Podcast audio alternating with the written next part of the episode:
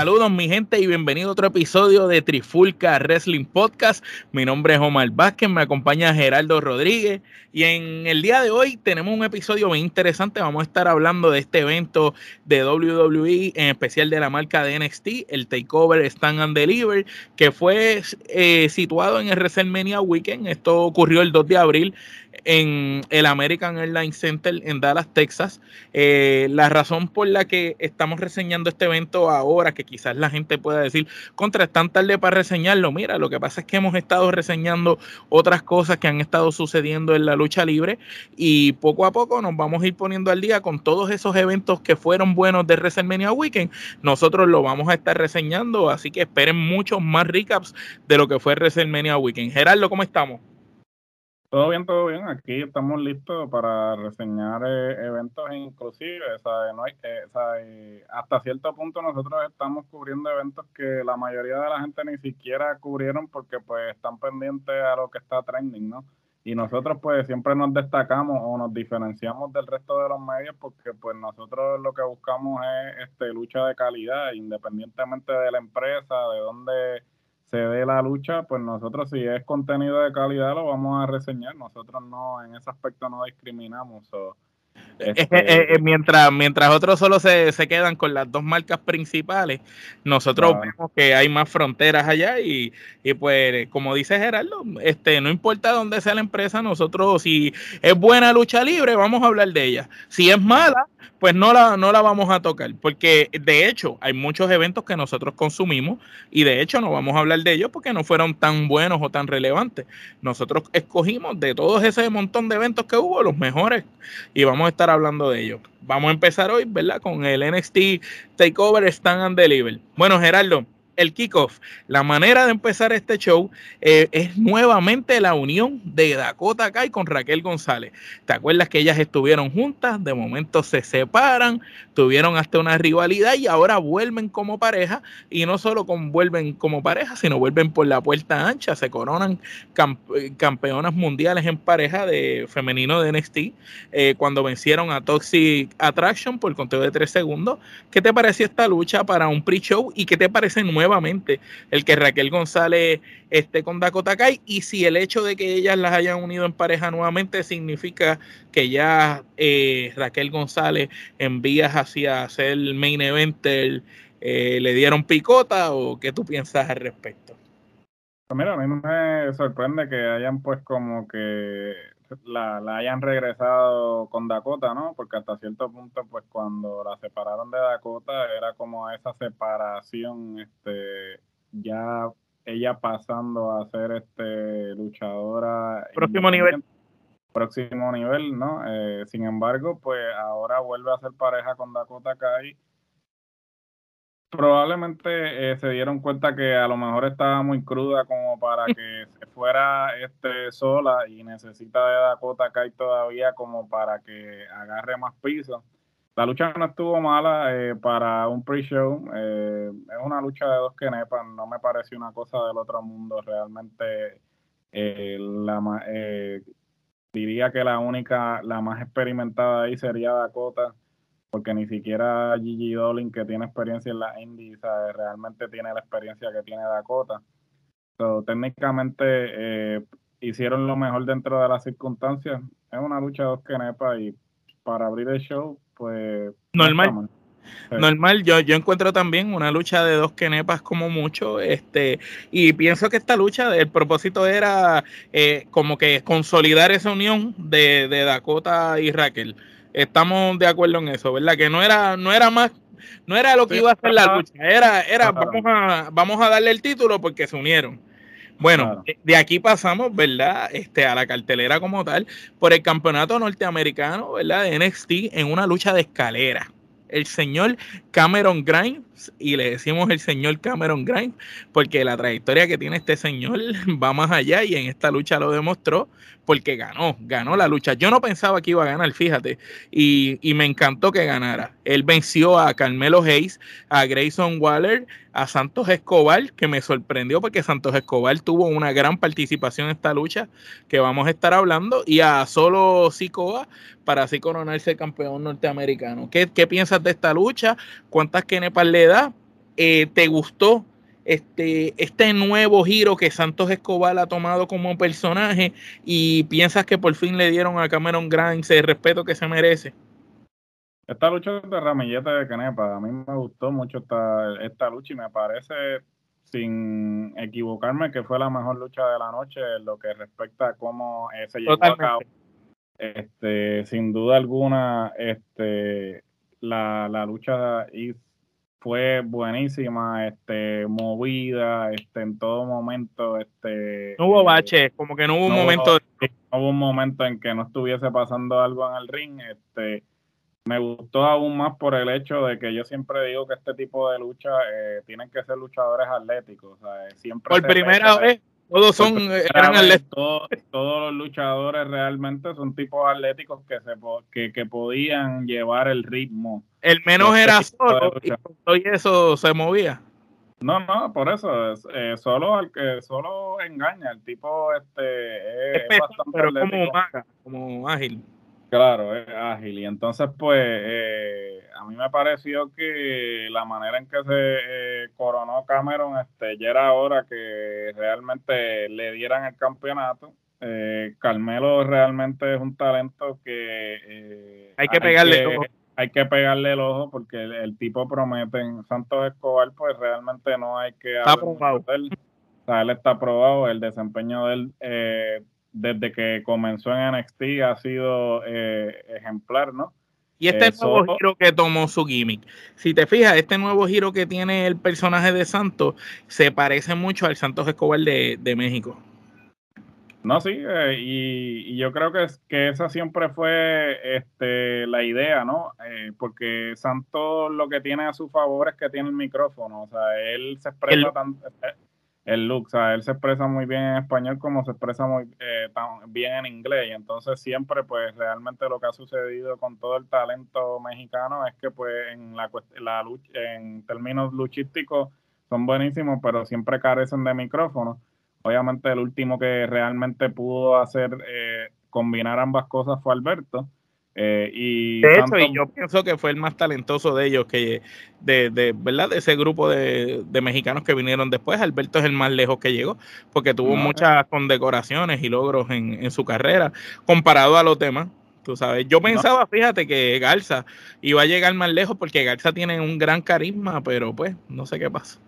Bueno, es que pues obviamente eh, no, como que le querían dar el empuje, pero no, ahora lo pusieron en pareja y, y como te digo, el micrófono es sea, Tú puedes, tú puedes ser talentoso en el ring, pero si no tienes micrófono no te van a dar el empuje. Y, puedes tener un 10% en el ring, pero si tienes un 80% en el micrófono, olvídate que vas a hacerle una estrella. Sí, Santos, eh, Santos realmente viene siendo ese el que va a agarrar el batón y, y si, lo, y si lo siguen trabajando, eh, no te no te no te extrañe que de aquí un año o dos años esté en el main roster eh, haciendo eh, lo suyo yo soy uno que piensa que ya él debe estar corriendo para el campeonato mundial porque ya él como que ya hizo lo que tenía que hacer en, en, su, en sus respectivas divisiones medianas, tú sabes, ya él debe estar buscando algo, algo más alto, este, y ciertamente la lucha estuvo muy buena y él fue una de las piezas más importantes para que la lucha estuviera buena. Esa combinación de Cameron Grimes, él, Carmelo Hayes, fue muy buena. Me sorprendió mucho Grayson Waller. Este, no lo, no había tenido oportunidad de ver tanto de él luchando y, me encantó lo que vi de él eh, en cuadrilátero. Yo estoy con, totalmente de acuerdo contigo. Esta lucha es Ramillete por ley de Kenepa. Ramillete también, ¿verdad?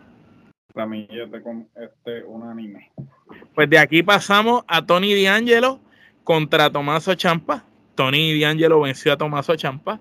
Eh, sabíamos que, pues, que de cierta manera eh, era predecible ese final, ya que Tomaso aparentemente pues se iba a despedir de, de NXT para pasar al main roster por fin oficialmente, porque ya él había tenido como que sus apariciones allá arriba, pero no era nada oficial. Ahora sí es como tal una despedida y siempre cuando se despiden, se despiden perdiendo.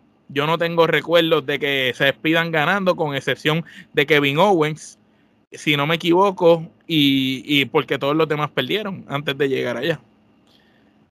Eh, yo realmente, mira, la lucha no estuvo mala y, y hace y, hasta cierto punto tiene sentido que lo pongan a perder porque antes de que se vaya, pues tienes que darle credibilidad al que se queda. Pero tampoco fue una super lucha. Tampoco, no, tampoco fue una super lucha y yo creo que realmente, pues, eh, yo le doy tres quenepas eh, y, y, y, vuelvo y repito. Para Champa ser una persona eh, tan eh, eh crucial en lo que era el NXT del pasado, aunque ciertamente puedo entender que lo hicieron desde el punto de vista de que pues Tomaso realmente es el único que queda de, del, del, del dorado y negro y pues es como que vamos a como que a pasar la página y ya pues ahora finalmente están todos los que pertenecen a 2.0 técnicamente. Y pues de la manera en que hacen ese cierre, pues el, el D'Angelo derrotando a Champa. Yo pienso que hubieran puesto otro luchador que no fuera D'Angelo.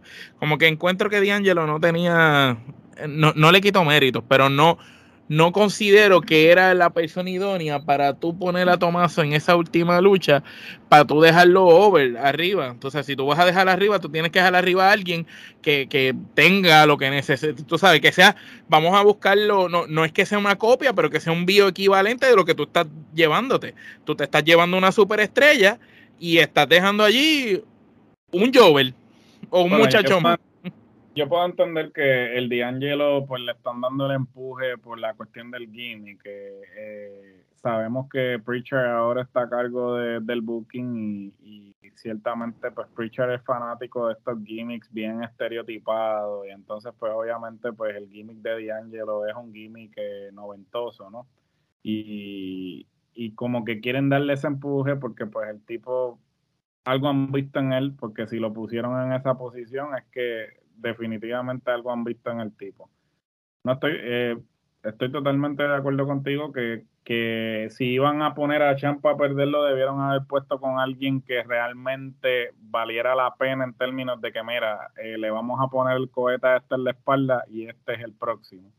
Porque ese D'Angelo realmente Tú sabes que eso es un proyecto fallido cuando suba a otro lado. Claro, o sea, yo entiendo que lo tienen en una fiebre ahora y en dos, eh, en menos de un mes el tipo va a pasar al midcard y, y nos vamos a olvidar. Entonces pusiste a Champa a perder con un tipo que realmente no lo vas a, trabajar a largo plazo. Y es una lástima, de verdad.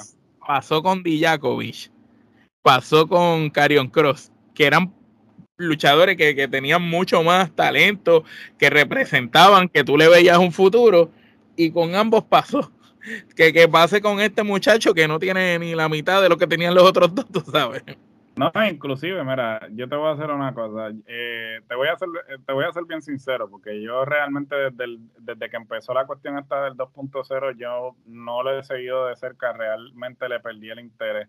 Eh, me puse a ver este evento eh, pues porque era eh, fin de semana de WrestleMania y dije, pues déjame ver. Y, y realmente, igual que WrestleMania, lo vi sin ninguna expectativa y me sorprendió. A la misma vez, eh, yo pienso que si el plan al final era que Champa pues se fuera a NXT y pues esperemos en Dios que aparezca en el main roster y lo pongan en una posición este, adecuada para Como la de Butch. No, no, hablamos de eso. como, este la muerte, la muerte que le hicieron a Pitón porque lo mataron. Lo, lo, destruyeron. Realmente cualquier credibilidad que Pitón podía tener este, con ese personaje y, en, el, gimmick de él, el Bruce, él, él tiene un gimmick brutal y todo, lo que lo pusieron, de verdad que el tipo pues, pobre. Bueno, eh, yo pienso que a Champa lo debieron dejar con el campeonato hasta que supieran que lo iban a, porque se hubiese visto mejor, por ejemplo, si tú lo hubieses dejado con el campeonato y lo hubieses puesto a perder con Ziggler o lo hubieses puesto a perder con Brown Breaker, hubiese hecho más sentido porque entonces ese campeonato tenía más prestigio. Tenía más prestigio y lo hubiese y lo hubieses visto como que wow, ok, si este le ganó a Champa el campeonato, pues este es el próximo. En, Y, yo te digo la verdad, ese campeonato para mí perdió toda credibilidad porque una vez se lo quitan a Champa, empezó a cambiar de mano, cada, dos semanas y hasta de un día para otro, que hablaremos ahorita de eso. Bueno, esta, lucha de D'Angelo, yo le doy con Tomaso, yo le doy dos kenepas y media. ¿Y tú? Dos kenepas. De aquí pasamos a una lucha por los campeonatos mundiales en pareja de NXT. Esta lucha, pues yo voy a hablar primero, estuvo muy buena. MSK venció a Imperium y a los Creed Brothers. Este, esta lucha no fue la mejor de la noche porque la mejor de la noche fue la de escalera, pero esta para mí se llevó sus cinco kenepas.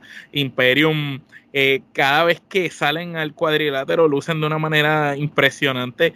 Eh, la química, la, la, manera clásica de ellos luchar. De verdad que una lucha de FTR contra Imperium sería un Dream Match. Este, los mismos Red Dragon contra Imperium en un Triple Threat con los John Box, una cosa así, debe estar a otro nivel. MSK, pues sabemos lo que dan, eh, son tremenda pareja. Y Gerardo va a hablarle un poquito más allá de MSK porque pasó algo también. Este, luego de verdad de que ellos mismos ganaron, pero pues fuera de eso, esta lucha para mí fue de cinco kenepas. ¿Qué piensas de la lucha? Háblale y explícale a la gente por qué dije el comentario de lo de MSK y, ¿verdad? Eh, ¿Qué te parece a ti que va a ser el futuro ahora en esta división de pareja? Porque yo pienso que para Imperium no hay competencia ahora con MSK Cojo. básicamente, este, esta lucha es de cinco canepas, este, creo que es la segunda eh, mejor lucha de la noche. Eh, realmente pues todo, inclusive los mismos Creed Brothers que realmente eh, digamos que son los más crudos eh, de obviamente de las tres parejas, no lo hicieron mal, eh, los pusieron en posición, pero a la misma vez tiene gente experimentada como MSK e Imperium que obviamente los van a hacer lucir bien. Sin embargo, este no se vieron tan principiantes, ¿no? y, y ciertamente cumplen con el requisito de una pareja tradicional, ¿sabes? uniformes iguales, movidas en conjunto. ¿sabes? Lucieron muy bien. Eh, desafortunadamente, pues, eh, para aquellos que no saben, eh, el Nash Carter, que es uno de los miembros de MSK, pues fue despedido por WWE.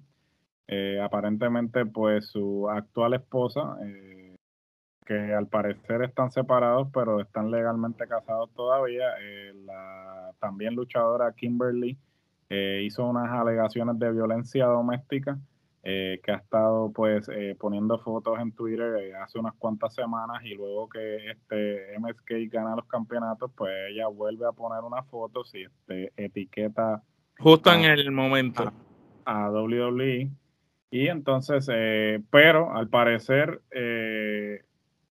digo, ¿no? Ah, el, nuevo adelanto o lo, último que se ha hablado es que eh, el despido no se debe a las alegaciones o a las acusaciones de Kimberly Por favor. doméstica, sino que el despido se debe a que pues Kimberly también procedió a subir una foto de Nash Carter disfrazado como Hitler.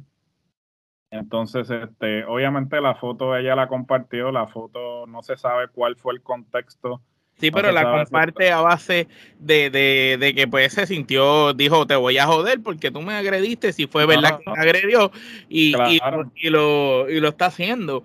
Pero esto me recuerda el caso de Adam Rose, ¿te acuerdas de Adam Rose? Este, el que entraba con el conejo bailando y todo eso. Esto es un caso similar a aquel que supuestamente le había metido las manos a la esposa y hasta que el caso no se vea, no se sabe si es, si es cierto o no es cierto, tú sabes. Eh, la cosa aquí es que mi pregunta, ya simplemente de que te señalen, aunque esté, aunque no haya certeza de si es verdad o no es verdad, ya tú eres culpable. Porque para los efectos de la opinión pública y de las redes sociales hoy en día y WWE como empresa, ellos despiden al chamaco inmediatamente. Esto me recordó a cuando Will Vina hizo el comentario supuestamente racista, el cual a nosotros hablamos de eso en su momento, fue un comentario, ¿verdad? Sacado de contexto y rápido lo despidieron enseguida, ¿me entiendes? Este, sin ni siquiera averiguar más allá, ¿me entiendes? No, sin duda alguna, este, lamentablemente pues estamos viviendo en una cultura pues que la gente, ya nadie, ya nadie es inocente hasta que se pruebe lo contrario, ahora todo el mundo es culpable, este, eh, ciertamente esto no es la primera vez que NXT tiene que eh, lidiar con un incidente de de esta índole, ¿no? Porque pasó lo del Velveteen Dream, que lo hicieron unas acusaciones, el tipo lo cancelaron, lo despidieron, ¿sabe? no se sabe dónde se encuentra en este momento, probablemente está trabajando en un 7-Eleven o algo así. Este, un tipo con tanto talento que tenía un, tipo talentoso, pero lo cancelaron y después salió a reducir que las alegaciones, las acusaciones que le estaban haciendo eran falsas y entonces ahora el tipo se quedó sin empleo, con su reputación dañada por algo que no era, no era cierto. No lo trajeron para atrás, no pidieron disculpas públicas. No pidieron disculpas ni nada, sino y, y, es lamentable porque pues un tipo que tenía potencial y pues eh, por una persona pues que le quiso hacer daño, pues mira dónde se encuentra. Realmente, que conste, aquí no estamos justificando al hombre, si el hombre hizo lo que hizo, que le caiga todo el peso de la ley, a la misma vez eh, aquí condenamos cualquier este tipo de violencia y la violencia doméstica la condenamos aún más. Este, y realmente si el tipo pues hizo lo que hizo, que le caiga todo el peso de la ley, pero a la misma vez yo creo que WWE como empresa este, debe investigar eh, estas acusaciones y antes de proceder a él lo debieron haber suspendido sin, sin paga. Algo, como le hicieron a, como le hicieron a este a Sammy Guevara. Por eso, o que, pero tanto como despedirlo, pues entonces, eh, pues ahora, pues si yo vengo y digo, mira, fulanito me dio sin cualquier, sin, eh, sin ningún tipo de investigación, pues me despiden y ya, ¿sabes? Ya, ya no hay, lamentablemente estamos viviendo en, en, unos tiempos en que ya tú no puedes. El nivel de tolerancia está por el piso. El nivel de tolerancia está por el piso. O sea, si tú te expresas sobre algo, si expresas una opinión diferente a la de alguien, o si hace, pues la gente puede hacer cualquier cosa para básicamente destruir tu reputación y pues cancelado por completo. Pero este, como mencionamos, pues es una lucha de cinco quenepas. Ahora vamos a ver qué va a pasar con las correas, porque pues obviamente asumo que este el otro va a tener que entregar los campeonatos, entonces el otro se va a quedar en el limbo, porque obviamente qué va a hacer qué va a hacer sin el otro. Bueno, en fin. Y el este otro, y el otro es un luchador que si, si no es para pareja, va a ser un NXT 2. un, un cruiserweight. Sí, no, definitivo. O sea, este, ahora mismo es una situación bien complicada, no tanto para Carter, sino para Lee, porque Lee, pues realmente, como tú dices, si no está en pareja, o sea, se va a perder en el en el, el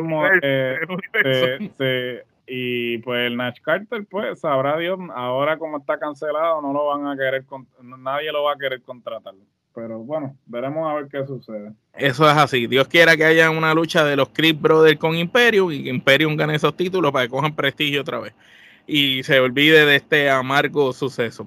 Bueno, vamos para la próxima lucha por el Campeonato Mundial Femenino de NXT. Esto fue un Fatal Four Way.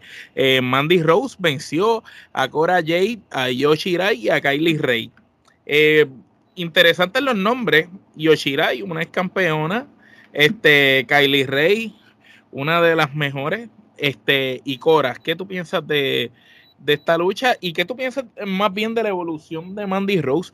Yo pienso que Mandy Rose, desde que llegó a NXT, como que se ha reencontrado con ella misma, ha tomado un giro su personaje y ahora estamos viendo mucho más de ella en movimientos luchísticos, en habilidades dentro del ring, que lo que veíamos de ella en el pasado en el main roster. No, definitivo. Ella yo creo que eh, el, el, regresar a NXT de alguna forma u otra le ha ayudado. Eh, yo creo que ella pues la subieron demasiado rápido. Obviamente sabemos por qué la subieron, por obvias razones, ¿no? Este, pero yo creo que ella está un poco cruda en lo que era eh, su personaje y su habilidad luchística y entonces pues la enviaron de vuelta a NXT y eso ha sido, ella ha estado con nuevos bríos, realmente eh, ha lucido muy bien, eh, eh, un cambio de imagen, un cambio de actitud y ahora con este establo de Toxic Attraction este, ha lucido muy bien. Eh, todas las luchadoras que estuvieron envueltas en esta lucha, tanto Dio Shirai, este, obviamente el desempeño de ella no tiene que ser cuestionado, Kylie Ray también, que es excelente luchadora, y la misma Cora Jade, que es la menos experiencia que tiene de las Lució muy bien.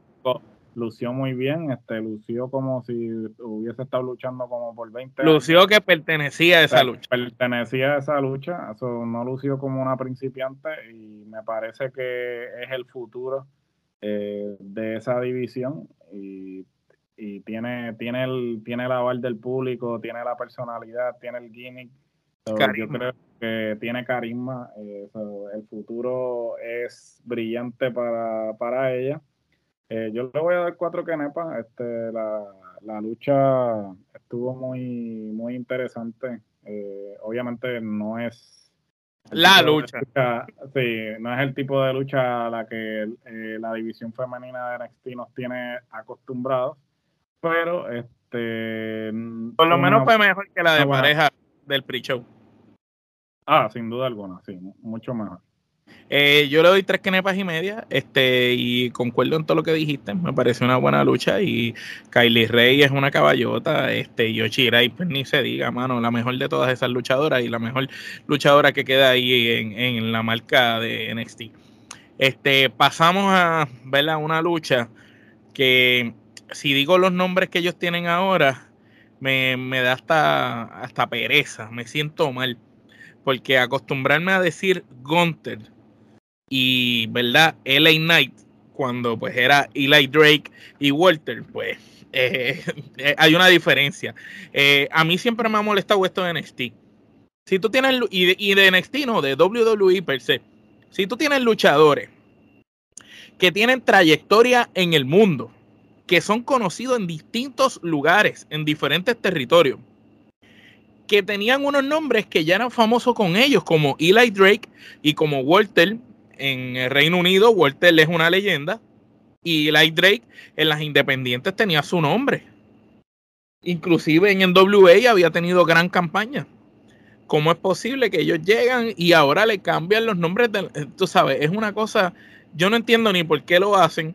Este, bueno, sí sé lo que hacen, porque ellos lo que quieren es quitarle todas las malas mañas que ellos puedan tener, pero realmente la gente no es estúpida, la gente sabe quiénes son ellos realmente. Eh, la lucha fue buena y Light Drake, no sé qué tú pienses, a mí me recuerda mucho a D-Rock. Veo mucho de D-Rock en Eli Drake, veo mucho del carisma que tenía D-Rock, eh, los movimientos, el tipo de físico, el estilo de cómo trabajar al público y de los gestos. Eh, sabe moverse frente a las cámaras y pienso que Eli Drake puede ser lo más parecido que hemos tenido a D-Rock en mucho, mucho tiempo. Eh, Walter está, yo pienso que en la mejor condición física que yo por lo menos lo he visto. Lució impecable en esta lucha.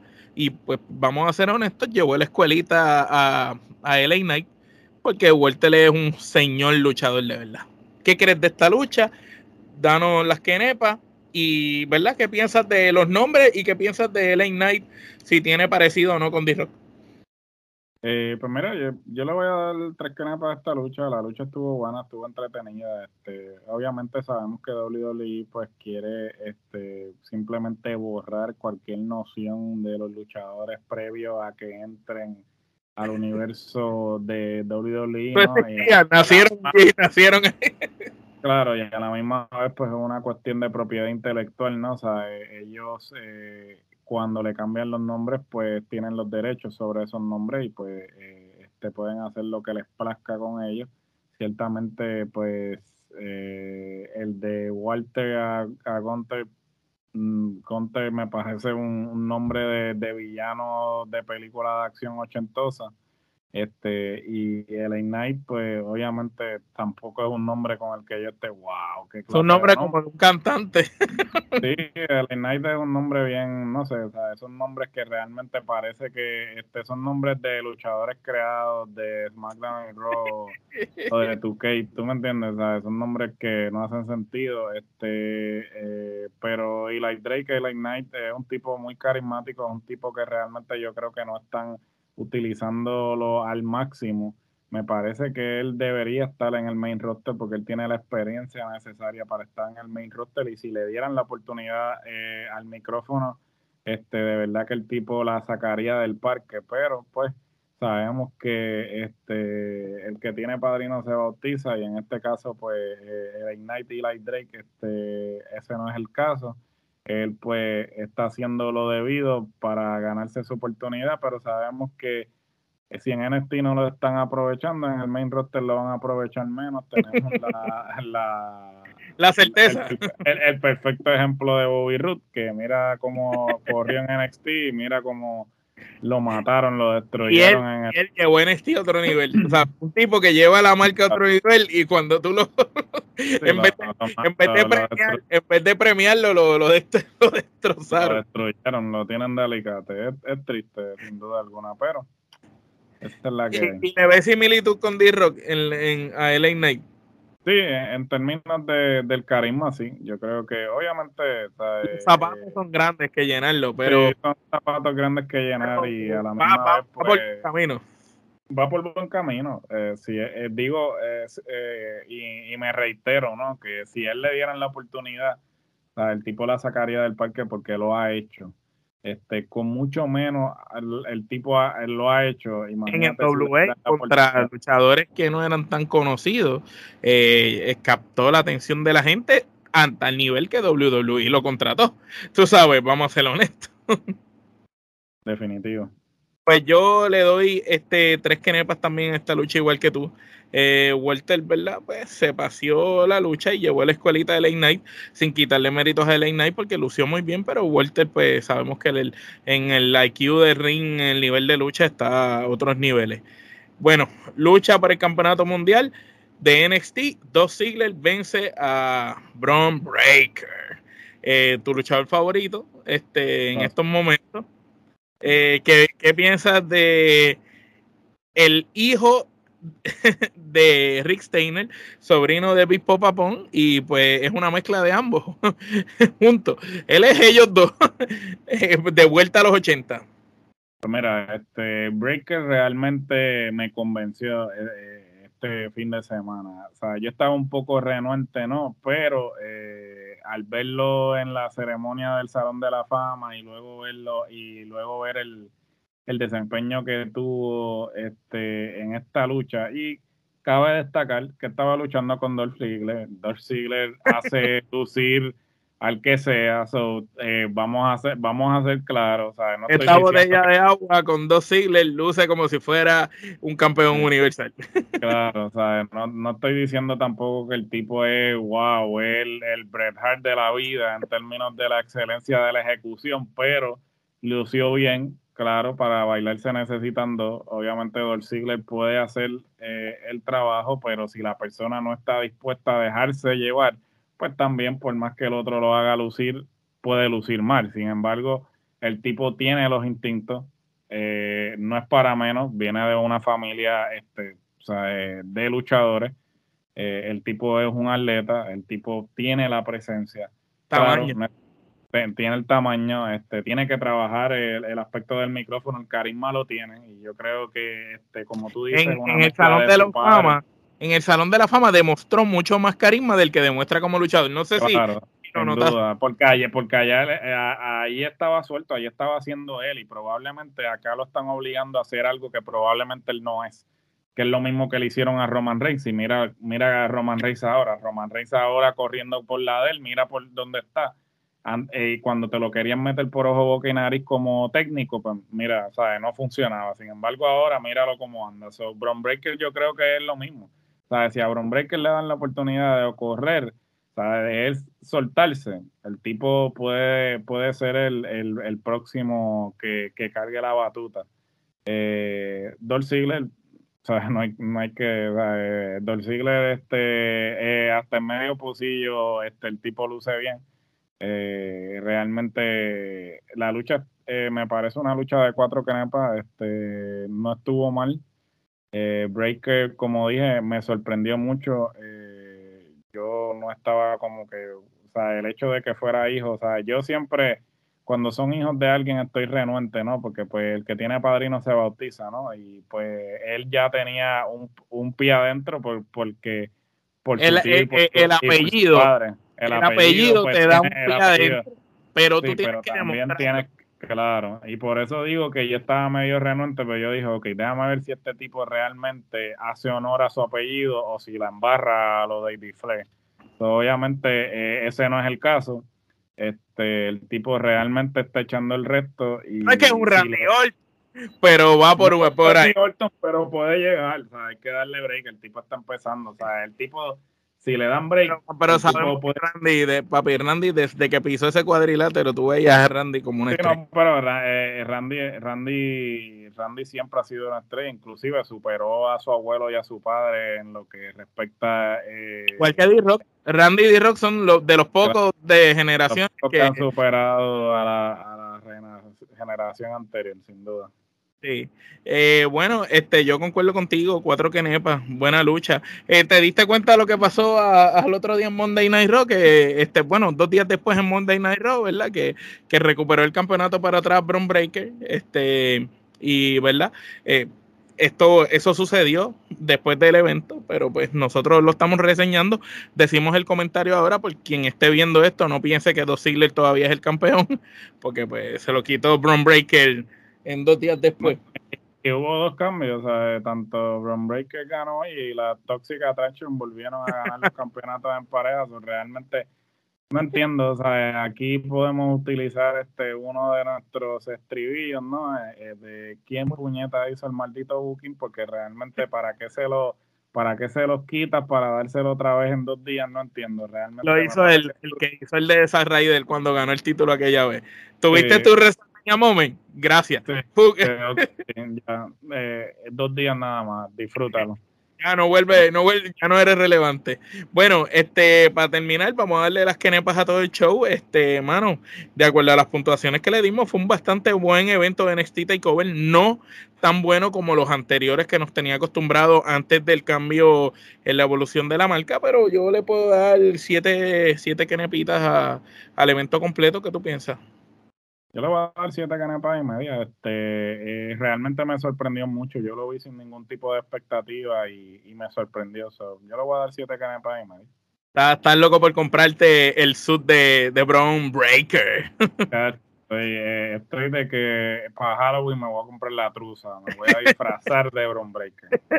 Con los colores neones. bien, bien moderno. Bien, bien, bien, bien estrambótico, papi.